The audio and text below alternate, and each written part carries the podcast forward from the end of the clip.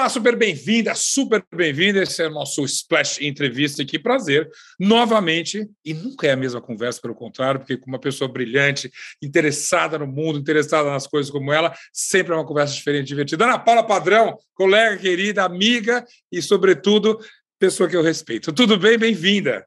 Zeca, o prazer é meu conversar com você em qualquer lugar, entendeu? Aqui no mundo digital, num bar, em qualquer cidade do mundo, vai Isso é ser é lindo. Olha, não me provoca, é porque, e, e, por falar em qualquer cidade do mundo, eu vi, você acabou de tomar a sua segunda dose, e eu tenho certeza que você já comprou uma passagem, eu só não sei para onde.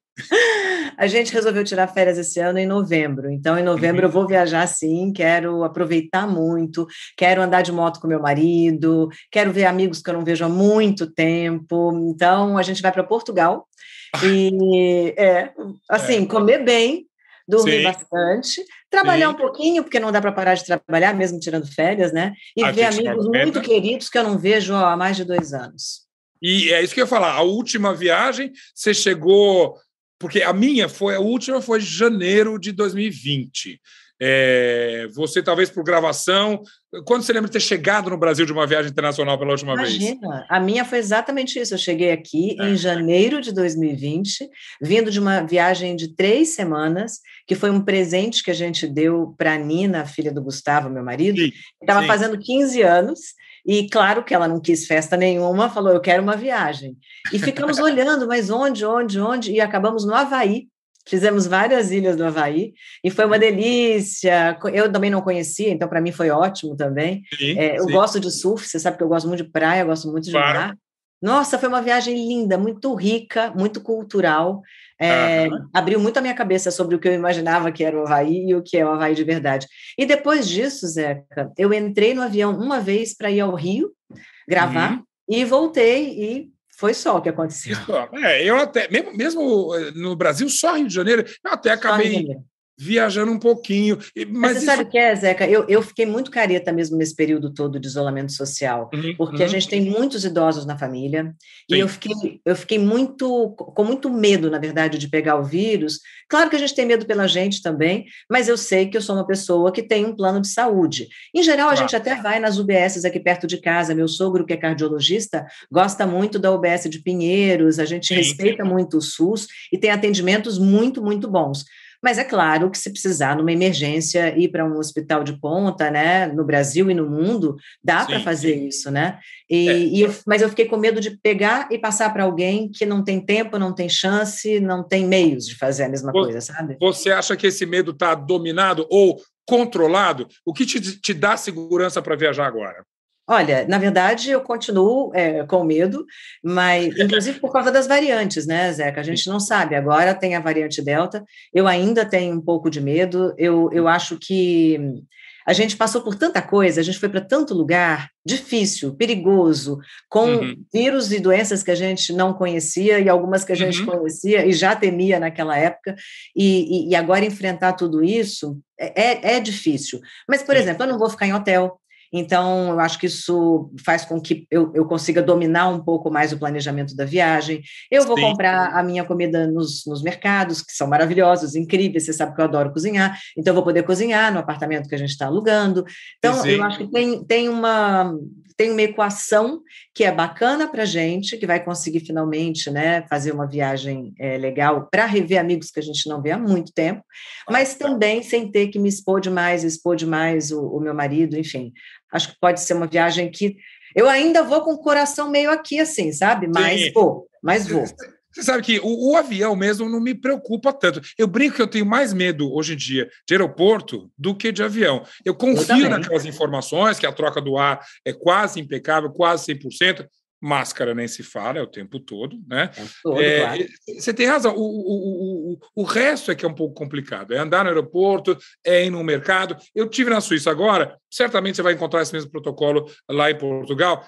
Não tem muito mistério. Na rua, sem máscara. Entrou uhum. em qualquer lugar fechado, máscara, e isso já está bem mais fácil de conviver. Espero que a gente chegue no Brasil rápido nisso aí, né? Nesse estágio. Tomara, tomara, tomara. Eu espero que, apesar desses tempos sombrios que a gente está vivendo, de pessoas uhum. que acreditam que a Terra é redonda, que vacina não tem função nenhuma, é uhum. é bom lembrar sempre que se a gente não tem varíola, essa doença horrorosa que uhum. matou 500 milhões de pessoas durante hum. o século XX e que está erradicada do mundo por causa da vacinação em massa em escala planetária. É, é, é, bom lembrar, porque tem gente que eu acho que esqueceu, que não, leu direito. Como é que, como é, que é possível esquecer? A gente tem a marca aqui, né? Ó. Não é? Da varíola.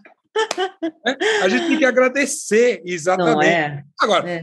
são tempos complicados. É engraçado, eu vi muito, ah, recentemente, claro, o mundo, é, eu ia falar é, comemorou, mas marcou, lembrou-se dos 20 anos é, do 11 de setembro. É, nós, jornalistas, a gente lembra exatamente onde é que estava, como é que a gente cobriu. Você, a gente era colega ali já, é, ainda de emissora, voltamos a ser agora, mas éramos naquela é. época, é, e, e, e, e, ali parecia uma transformação muito grande. eu vi muito, muito, muita matéria sua, você deu vários depoimentos lindos até na rede social, sobre aqueles 20 anos atrás e sobre hoje. É, é, é uma reflexão muito necessária, Ana Paula. Eu acho que é necessária. Bom, você sabe que eu sou uma pessoa reflexiva para caramba, né? Eu, eu, gosto de pensar sobre tudo, basicamente. Eu, eu, nunca não estou pensando sobre alguma coisa. Eu tenho uhum. até dificuldade com o ócio. É, mas eu acho que basicamente o que a gente não é meu marido fala isso sempre para mim, pelo amor de Deus, contempla, olha o céu, é. deita nessa rede, fica quieta sem fazer nada. Eu, quando não estou fazendo nada, estou arrumando umas gavetas, sabe? Então, para mim é muito difícil. Cabeça, essa... cabeça Exatamente. Cabeça. diga. Pensando. Eu acho, Zeca, que a gente perdeu lá no 11 de setembro uma coisa que a gente realmente tinha antes como humanidade, uhum. que era bom senso. Sim. Então, o bom senso diz que ninguém vai entrar num avião com uma bomba, e que uhum. vai sequestrar aquele avião e se suicidar e matar todas as outras pessoas a bordo, enfiando esse avião num prédio e matando outras milhares Sim. nesse prédio. É, você não partia do pressuposto de que as pessoas são culpadas antes. Você partia do pressuposto de que elas são todas inocentes e bem intencionadas, porque isso era uma espécie de valor humanista que a humanidade toda carregava ainda. E uhum. eu acho que a ruptura ali naquele momento foi muito forte. Não exatamente porque eu acho que o atentado às Torres Gêmeas é mais é, importante em termos de vidas perdidas, é, em termos de, de clash de civilizações, do que Isso. tantos outros atentados que aconteceram na história da humanidade é, com outros povos, outras vítimas. Mas porque é, tudo que é imagem, tudo que é imagético, fica muito na cabeça das pessoas, fica uhum. como um emblema. Então, a partir dali, a gente não embarcou mais em aeroportos como a gente embarcava antes, a gente teve que passar a provar determinadas coisas que a gente não precisava provar antes, porque se você é um cidadão, você está andando no meio da rua, não existe, não paira nenhuma acusação sobre você, registrada na justiça, está eh, tudo certo com você. E hoje não, hoje a gente se sente primeiro um pouco culpado, ó, oh, será que eu não estou entendendo alguma regra? Será que eu esqueci uhum. de fazer alguma coisa? Então, eu acho que isso mudou a mecânica de pensamento no mundo, sabe? É, e a e gente até talvez hoje... mais do que vítimas, os Estados Sim. Unidos tenham sido responsáveis por isso. É, eu, eu acho que, em grande parte, quando você não enxerga um conflito que está latente na sua frente, como era o caso do Afeganistão, né, onde os uhum, Estados uhum. Unidos tinham presença forte e, num determinado momento da história, alimentaram é, essa ideia de que podia haver ali uma resistência aos soviéticos, é, claro. inclusive com financiamento direto ao crescimento daquelas escolas uhum. muito radicais da fé islâmica, as madraças, ali na uhum. fronteira do Paquistão com o Afeganistão, e foram esses caras que entraram depois no Afeganistão e, enfim, fecharam o país, impediram meninas claro. de estudar, mulheres de trabalhar e tal, né? Um, um quadro que é, tem tudo para se repetir se é que já não está se repetindo. Né? Você, novamente, testemunho ocular, você viu esse, essa condição terrível. É, no mínimo, esquecendo que a gente é jornalista, a gente é até meio anestesiado às vezes isso, mas é impossível você não olhar com horror o que está voltando a acontecer. Sobretudo, e vamos focar, porque aí me interessa o teu ponto de vista, com o que vai acontecer com essas mulheres do Afeganistão, né? Então, você sabe que toda vez que eu falo disso, Zeca, eu, eu, eu tenho medo de tomar pedrada, porque uhum. eu, eu, assim como você, eu sei que você vai me uhum. entender nisso, uhum. a gente não viaja carregando a nossa ótica ocidental para tudo que é lugar que a gente vai. Porque se a gente carregar a nossa ótica, a gente não come metade das coisas, a gente não conhece metade das pessoas e a gente julga antes de conhecer. Então, quando você diz as mulheres do Afeganistão, a gente não pode esquecer que é um país 75% rural. Você só tem 25% aglomerados nas, nas poucas grandes cidades, né, como a capital Cabul. Você tem é, 78% de mulheres totalmente iletradas, analfabetas, uhum. que estão no interior. Então, não se, não se pode esperar dessas mulheres que tenham referências culturais, é, educacionais, obviamente que não, uh, do resto do mundo. É, elas, elas estão satisfeitas porque elas estão limitadas no campo cultural delas. E tá ok, tá tudo certo. Sim. Se você vai provocar algum mal, você vai provocar basicamente as mulheres urbanas. E aí também eu acho que, claro, a gente tem que se preocupar com esse quadro. Não foi à toa que as pessoas tentaram sair correndo de lá, fugindo, e estão ainda fugindo, até agora estão. Você percebe que as imagens que chegam de todas as fronteiras é, são imagens de fuga, mas é, essas mulheres também, ao contrário do que se diz, estão tentando se organizar. Existem movimentos feministas em Cabul que não ficam só nas grandes cidades, mas que tentam chegar ao interior. E eu acho que é isso realmente que a gente tem que dar força. Ó, oh, tem um movimento que quer ser outra coisa, que quer ser uhum. diferente e que entende a própria cultura a ponto de se aproximar de mulheres que ainda não chegaram a esse ponto e conversar com elas? Sim, isso eu acho que a gente tem que apoiar, sabe? Porque essa é a iniciativa da cultura com a própria cultura, né? De pessoas que se compreendem porque têm a mesma história, porque, claro. enfim, tiveram que se mesclar em etnias diferentes e conviver ao longo desses anos todos. E talvez então, tenham até um caminho melhor para resolver tudo isso do que um estrangeiro, um olhar estrangeiro chega e fala assim: olha, lá na minha terra é assim que a gente faz, né? Exatamente. É, é, eu é até entendo essa, essa preocupação que a gente teve, essa, essa, essa espécie de culpa de não uhum. poder fazer nada quando a uhum. gente viu aquelas imagens das pessoas desesperadas tentando fugir. Mas é aí que eu tento lembrar essas pessoas: olha, não é a primeira, não é a segunda, não é a terceira, não é a quinta, não é a décima vez que esse ah. povo passa por invasões e golpes e golpes e invasões. Sim. E a gente não poder fazer nada pode ser que seja uma dádiva porque eu acho que a intromissão numa cultura que não é a sua e que você não compreende, porque é muito difícil compre uhum. compreender uma cultura tão diferente da sua, pode ser que seja legal. Pediu ajuda? Legal. É, tem empatia pela causa? Maravilhoso. Mas uhum. condenar aquelas pessoas ao seu julgamento ocidental, moderno, contemporâneo, sim, sim. não sei se tem muito cabimento, sabe? Você já conferiu a programação do canal UOL? É ao vivo, né? O melhor do nosso conteúdo ao vivaço para você, 8 horas por dia. No UOL Play, no YouTube, no Facebook, no Twitter. Vem com a gente!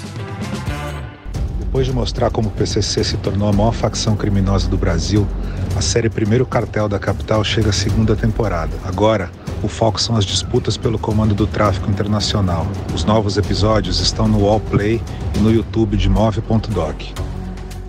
21 dias são suficientes para mudar um hábito? Segundo a teoria, é o tempo que o cérebro precisa para interpretar um novo hábito com um padrão estabelecido e torná-lo automático. A cada episódio, nós vamos conhecer um participante que tem uma grande missão a ser cumprida ao longo de 21 dias. E é claro que eu vou ficar de olho em tudo que rola.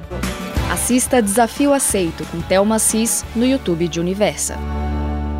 Agora, você falou tanta coisa interessante, tem tantas portas para a gente ir para aí, eu fico até nervoso para não te interromper. Mas a primeira delas, você disse logo no começo que a gente vive um mundo de imagens, é claro, e você citou essas imagens, aquelas imagens das pessoas agarradas no avião, certamente é, é, vai ser o retrato de 2021, um dos retratos de 2021 mais fortes. Mas, 20 anos atrás, eu lembro da tua cobertura, insana, né? As imagens que a gente não cansava de ver. Ah, eu só fui cuidar do Fantástico no domingo, o atentado foi numa terça-feira, como você jamais vai esquecer. E acho que era você e, e o Carlos Nascimento direto assim. É, é, é, é eu só queria, de colega para colega, te perguntar: a gente quando está numa cobertura dessas, você lembra se você refletiu o que estava acontecendo? A adrenalina é muito forte, a necessidade de estar no ar era muito tempo e aquela cobertura foi de fato insana. Que, que, que, lembrança você tem daquele dia como profissional? Cara, Zeca, assim, a, a, a única coisa que me vinha à cabeça é eu não acredito que há um ano e pouco eu estava no Afeganistão, eu cobri é, vários, vários acontecimentos paralelos. Eu, uhum. eu, eu, já estudava a história da Al-Qaeda, do Bin Laden, é, do refúgio que ele encontrava entre os talibãs, é, da resistência pequena que o Talibã enfrentava no norte do país, com a Aliança do Norte, dos atentados que já tinham sido feitos das embaixadas no Quênia e no Sudão, você lembra? Sim, Antes do 11 de setembro, que foram reivindicados pela Al-Qaeda. Então, todos esses assuntos já flutuavam na minha cabeça, já eram objeto de estudo meu há muitos anos. Sim. E quando eu vi, parece que é, a sensação que eu tive, nossa, é, tudo que eu investi nos últimos anos da minha vida está materializado aqui na minha frente. Então, quando eu sentei naquela bancada e comecei a tentar entender o que era. Foi um atentado uhum. mesmo, segundo avião, é um atentado terrorista. A, a Al-Qaeda reivindicou quase que imediatamente. Sim, sim. É, e as pessoas morrendo e sem conseguir compreender. E eu comecei a tentar contextualizar. Olha, lembra do Afeganistão que eu trouxe para cá há um ano e pouco? Pois é, lembra dos talibãs, lembra da Al-Qaeda, lembra do refúgio do Osama Bin Laden, lembra? Então, para mim, eram assuntos muito naturais. E eu, eu sentava e dizia: eu não acredito no que está acontecendo. Eu não acredito. Um monte de gente chegou para mim e falou assim: você sabia dos atentados? Como é que eu ia saber? Mas então, por que eu fui para o né? Afeganistão? Cara, sei lá porque eu fui para o Afeganistão, eu já fui para tanto lugar na vida, porque eu casquetei que eu queria ir, fui, né? Claro, claro. É, mas não é. é. é. É, incrível que é, ao mesmo tempo, extremamente prazeroso e extremamente horrorizante, né? É, o que quando eu te perguntei era para entender esse mix. Você estava, obviamente, entre muitas aspas, feliz ou melhor, realizada de fazer esse tipo de cobertura, mas ao mesmo tempo incrédula do que Não, você tinha noticiado. Totalmente incrédula. Quando eu vi as pessoas correndo, e eu tinha morado em, em Nova York, imediatamente antes eu estava morando em Nova York. Sim. Foi a partir de Nova York que eu fui para o Afeganistão.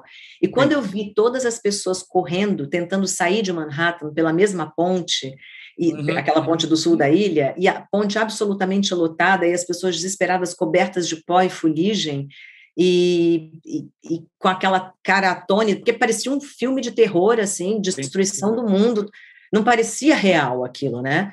É, e eu pensava nas ruas por onde eu sempre caminhava, nos lugares que eu conhecia, e no estado que aquelas pessoas deviam estar, e em, em todas as famílias que estavam angustiadas ainda naquele momento, porque não se tinha certeza de quem tinha sido vitimado e quem não, mas imagina o tamanho da angústia daquelas famílias esperando 24 horas por uma notícia 48, perdendo aos poucos as esperanças, e eu pensei em tudo isso é, sentada, tendo que narrar. Mas eu não sei se você tem isso, eu tenho reflexo retardado com esse negócio. Eu não sei se é uhum. treino de jornalismo, mas na hora que eu tenho que fazer, eu faço. Eu posso estar com medo, eu posso estar com frio, eu posso estar com fome, eu posso estar horrorizada. Eu seguro e eu choro sem parar alguns dias depois. Aí eu, sério, eu não consigo parar de chorar, choro o tempo todo, mas na hora eu seguro a onda, eu faço o que tem que fazer. Em outra, escala, em outra escala, nada é tão grandioso, né, jornalisticamente, é. como aquele atentado, eu certamente já vivi isso. Mas a, a, ainda nesse teu discurso, quando você eu te perguntei sobre as mulheres do Afeganistão, você disse uma coisa é, também incrível, você falou, olha, eu é, tenho medo de levar pedrada para é, por isso como tudo hoje é motivo um pouco disso. A gente está falando de Afeganistão. Inevitavelmente, vou te trazer para uma coisa super corriqueira, banal, mas atual. Você fala, puxa vida, eu vou falar do Afeganistão, vou levar pedrada, mas hoje em dia você pode levar pedrada porque você falou de bode. que bode, é? né? É, exatamente. Então, é, é, é, novamente, vivemos tempos ultrapolarizados. E quando você diz tem medo de levar pedrada e dá uma resposta brilhante, também achei brilhante a sua resposta à polêmica do bode no Masterchef. Como é que você contorna isso? Eu, eu, sei um pouco, eu te conheço e te admiro por isso. Mas fazer esse 180 hoje em dia para evitar essas bolas que vêm de tudo quanto é lado, dá um trabalho, né, Ana Paula? Não, você sabe, Zeca, que nesse caso específico, eu acho que quem criticou tinha toda a razão para criticar, de verdade. Sim. Quando eu acordei, eu não tinha visto o Masterchef nessa noite especificamente. Sempre ali, sim, sim porque Sim. eu estava num jantar na casa da, do meu sogro, era, era ano novo judeu, meu marido é judeu, a família Sim. dele é, e, e, eu participo das festas, embora não seja judia. E, e eu fui dormir depois e acordei no dia seguinte já com uma revolução em curso no meu telefone.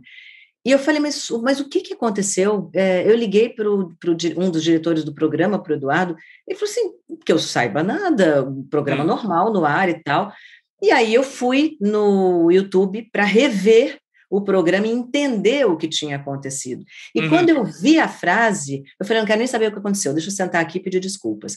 E aí eu gravei um pedido formal de desculpas a tá. todas as pessoas que, com razão, se sentiram ofendidas pelo comentário, porque a frase pode parecer mesmo bastante preconceituosa. É óbvio que às vezes a gente espera que pessoas que conhecem você há muito tempo, que acompanham a, a sua história como jornalista, e mais uhum. do que como jornalista, né, como, como, como pessoa, cidadã, como... que é. tem as suas posições, que normalmente estão bastante claras e tal, uhum. é, tenha, tenha dito uma coisa é, propositalmente para ofender uma população inteira de uma região que eu gosto tanto, como, como é o Nordeste. É, mas sim, aquela frase foi editada fora do contexto original dela.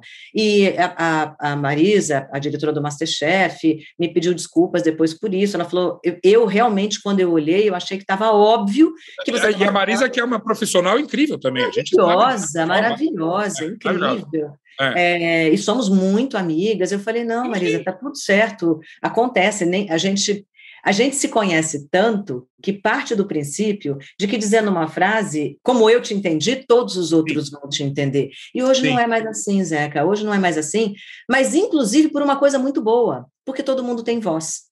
Então, se, se, as pessoas não concordam com uma frase específica, elas vão lá e falam: você estava errada quando disse essa frase. E com isso eu concordo. E isso é uma coisa. A outra é o ódio gratuito, é o xingamento Sim. barato. Sim. É, é, é, a dúvida ao seu caráter, é a sua história. E, e basicamente, é a, é, a, é a gratuidade de, da guerra. O Fantástico fez uma matéria muito interessante sobre haters há pouquíssimo tempo. Eu vi, eu vi também. Pois é, e eu também vi, porque esse é um assunto que muito me interessa. Eu acho que as pessoas é, odeiam hoje por vários motivos.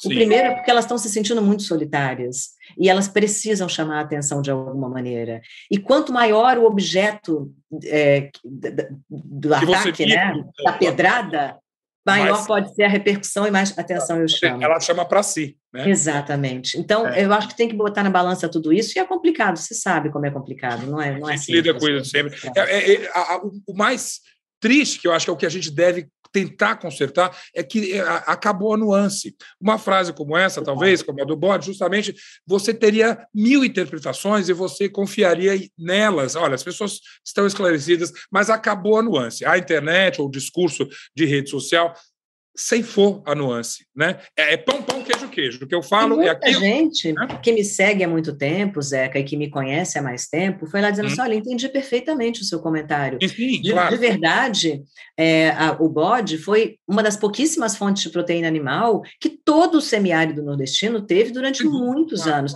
Eu já li claro, muito sobre a história do padre Cícero, que dizia para, para no, no semiárido e nas regiões por onde ele, ele andava, vocês precisam aproveitar melhor a carne do bode, porque é uma fonte de proteína animal. Isso no começo do século passado. É, é claro, é. E, e, ele foi um dos grandes precursores é, do uso da carne, da carne de bode, da transformação nela mais tarde, em iguaria, Sim. com receitas maravilhosas, e entrar no circuito gastronômico, digamos, claro. chique, né? Do Sim, Brasil, sabe? Então, é, e eu já comi um monte de vezes e adoro, enfim. Agora, também acho que tanto você quanto às vezes a própria Marisa, ela, vocês esqueceram como o Masterchef é grande, né? É, é, é essa, essa, essa, escorregada, vamos dizer, é, talvez por tantas temporadas, o Masterchef continua sendo uma, uma referência, todo mundo assiste, e é, é, impressionante quando entra no ar. Eu já era fã antes de entrar na Band, agora na Band, acompanhando o dia a dia, eu falo, as pessoas são obcecadas por esse programa e de uma maneira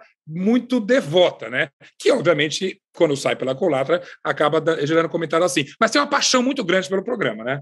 Tem, tem sim, e eu acho, eu acho muito legal saber que qualquer coisa que você diga no programa terá repercussão. Porque você pode usar esse discurso de maneira ah. bastante favorável, como a gente Sim. sempre faz.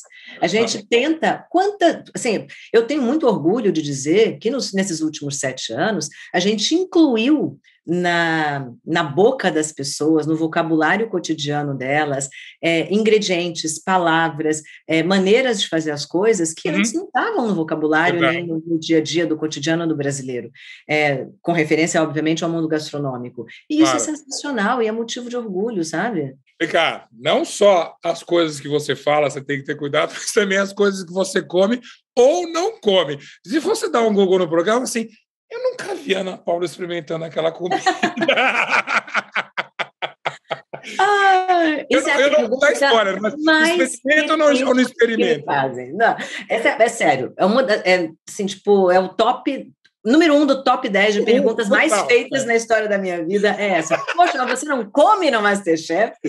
Gente, vou contar uma coisa. Eu como no Masterchef. Praticamente tudo que é feito naquela cozinha eu como.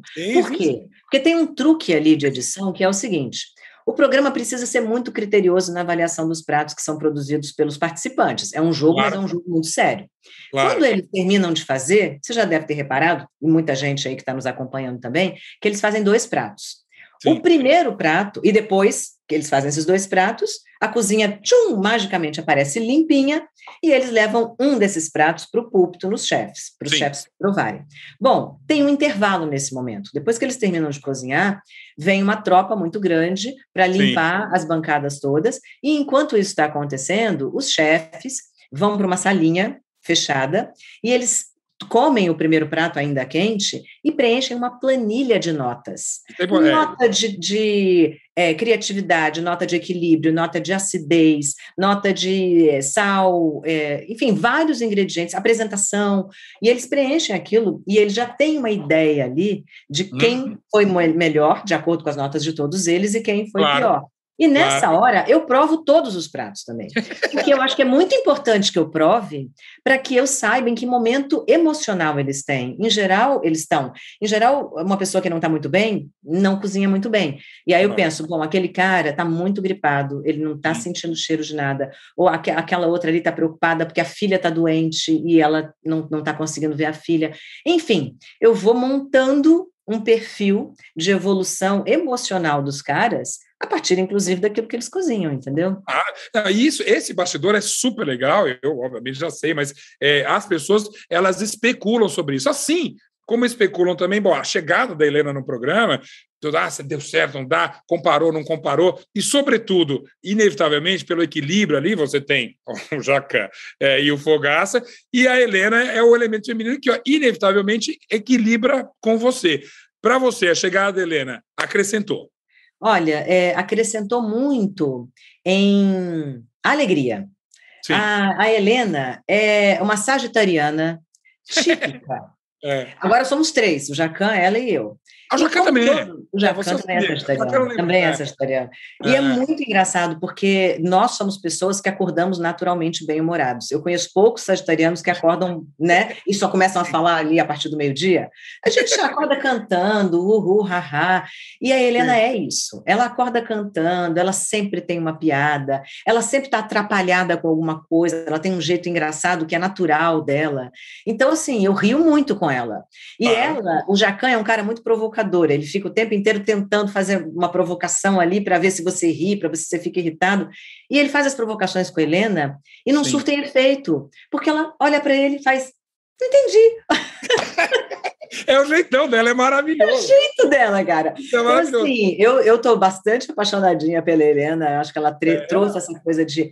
Que era muito difícil, porque vamos combinar que substituir a Paola é um negócio complicado. Uma é, mulher aliás, inteligente, densa, é. bem preparada para caramba. É, é, é, uma coisa complicada, né? E, mas eu acho que ela é um perfil tão diferente. Exato. É, se ela quisesse, ela é mais inteligente que isso, mas quem entrasse lá e tentasse imitar a Paola, certamente ia, ia dar fogo na água daria, é a pior coisa. E esse bastidor também, que eu adoro e que te conheço, é às vezes também, só para a gente. Não, a gente já falou meia hora quanto assunto, mas é, é, é, é, também motivo de falar, bom, mas a Ana Paula, aquela jornalista tão séria, e eu digo isso porque eu tenho o mesmo telhado de vida que você, você sabe disso, meu amor. A gente, né? Não, é possível, Zeca brincando, fazendo, dando uma dancinha, brincando, jogando. Né, tem essa transição que até hoje, veja que a gente, você, antes até do que eu, você fez essa transição, mas as pessoas ainda cobram. Primeiro, duas coisas. Eles acham que a gente veio para o show business e falou assim: ah, agora eles estão ricos, estão milionários, estão, né? É isso, aí é onde está o dinheiro. Uhum, tá bom. Uhum. Né? Como se tivesse uma diferença. É inegável que a gente, obviamente, tem uma, uma carreira e a gente merece ganhar por essa carreira. Mas não é. Não, não, não existe um descompasso aí, é, acho importante você me ajudar a falar, entre o, a tua carreira de jornalismo é, é, e, e, a, e a de entretenimento. Primeiro, é, com, com, relação à remuneração e também com relação à nossa atitude. Você veja, você acabou de me contar coisas do, é, do Afeganistão e a tua, tua, teu ponto de vista sobre o que aconteceu agora, que obviamente é da jornalista, é da mulher, é claro, mas é da jornalista também. A gente nunca deixa de ser as duas coisas, né, Ana? Jornalista é uma profissão vocacionada, é igual médico. Um médico tira 30 dias de férias, se alguém passa mal no hotel onde ele está, ele não vai deixar de ser médico porque ele está de férias. Você uhum. pode ser um engenheiro que não vai fazer nenhum projeto de engenharia no seu momento de férias. Você Sim. pode até admirar alguma coisa, alguma obra da engenharia, mas você não está efetivamente claro. trabalhando. Se um médico precisar, ele vai trabalhar. E um jornalista trabalha como jornalista o tempo inteiro da vida dele. Pensa como jornalista. Pensa né? como jornalista, tem a curiosidade de um jornalista, tem a capacidade analítica, quando é o caso, de um jornalista. Então, eu acho que você nunca deixa de ser jornalista. E eu me vejo como uma jornalista na apresentação do Masterchef, sim, porque o meu papel é trazer aquele carinha que está ali tentando ganhar o troféu final, é, e com todas as suas é, idiosincrasias, complexidades e, e camadas de, de personalidade, para o público que está em casa apreciar um pouco mais é. aquela, aquele indivíduo, e porque os chefes não fazem isso. A função dos chefes é julgar um prato de comida. Ele não pode julgar, julgar um prato de comida por simpático ou antipático, ou. Sim, sim, sim, é, isso é para a pessoa, então eu né? exponho as pessoas é, e, os, e, a comida fica para os chefes. E eu acho que esse é muito um papel de jornalista, né? A gente é meio que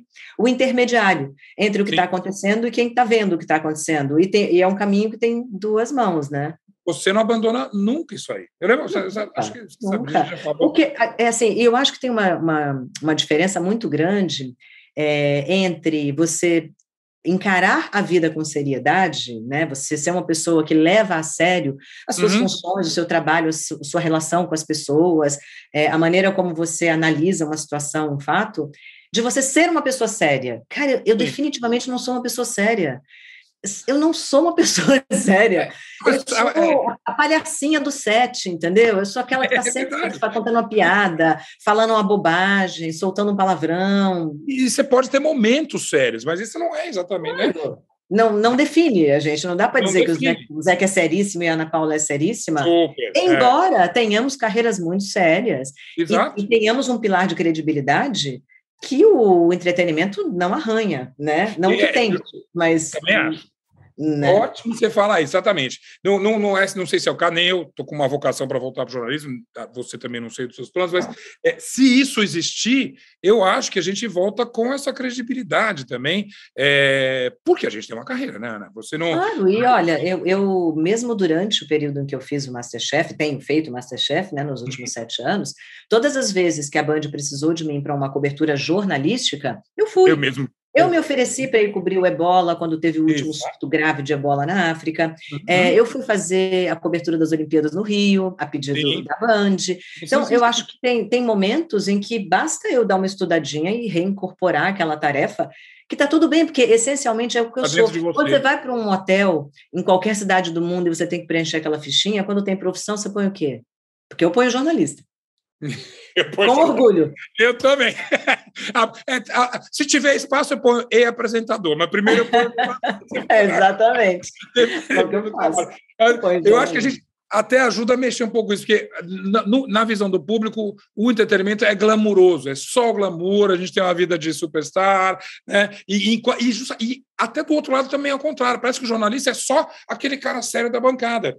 Claro, de um lado ou do outro, que É muito difícil as pessoas não tentarem colocar as outras em caixinhas, né? Sim, é, é muito complicado. E, e você ser a expectativa que o outro tem de você também hum. dá um trabalho danado. Porque dá muito menos trabalho você ser quem você é do que você ser aquilo que esperam que você seja.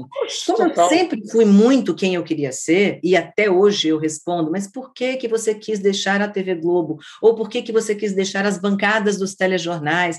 E eu falo, porque eu quis. Porque eu já achei que eu tinha dado tempo suficiente da minha vida para aquela função e queria outras. Eu queria fazer outras coisas da vida, né? Então, eu, eu não me pauto pelo que os outros esperam que eu seja com os meus erros e com os meus acertos, foram uhum. escolhas minhas. E até aqui, aos 55 anos de idade, eu estou gostando das escolhas que eu fiz. Eu olho para trás eu... e tenho orgulho, entendeu? E quem está assistindo está gostando também, porque afinal de contas somos pessoas múltiplas, interessadas, curiosas, né? E por conta disso, também interessantes. Não é à toa que a nossa conversa já estourou o tempo e já foi já era. de touro, saber. Tô doido aí. Você vai viajar só em novembro, é isso? Vou viajar só em novembro. Eu tenho muita coisa ainda para fazer. Quando a gente grava a temporada do Masterchef, fica muito tempo lá dentro. Claro. Eu tenho uma série de coisas represadas claro. agora, então estou cumprindo essas coisas todas. Meu marido também só pode sair em novembro. Então, Sim. combinamos. É bom que é o mês do meu aniversário, talvez eu passe fora. Eu estou calculando ver, que na última entrevista a gente já combinou de ter um jantar, não rolou, porque eu fui para a Suíça, mas então ainda dá tempo até novembro. E estamos aí, estamos tá aí, bom. estamos aí. Tá ótimo. Então. Vou esperar. Mais uma vez, mil beijos, mil obrigados. Adoro conversar com Sim. você, de verdade. Sim. Você sabe que eu tenho muita admiração pelas escolhas que você fez na vida também. Totalmente recíproca. Ó, já nos falamos de novo, que seja breve, tá? Tá bom. Um beijo Tchau, enorme. Querido. Muito obrigada.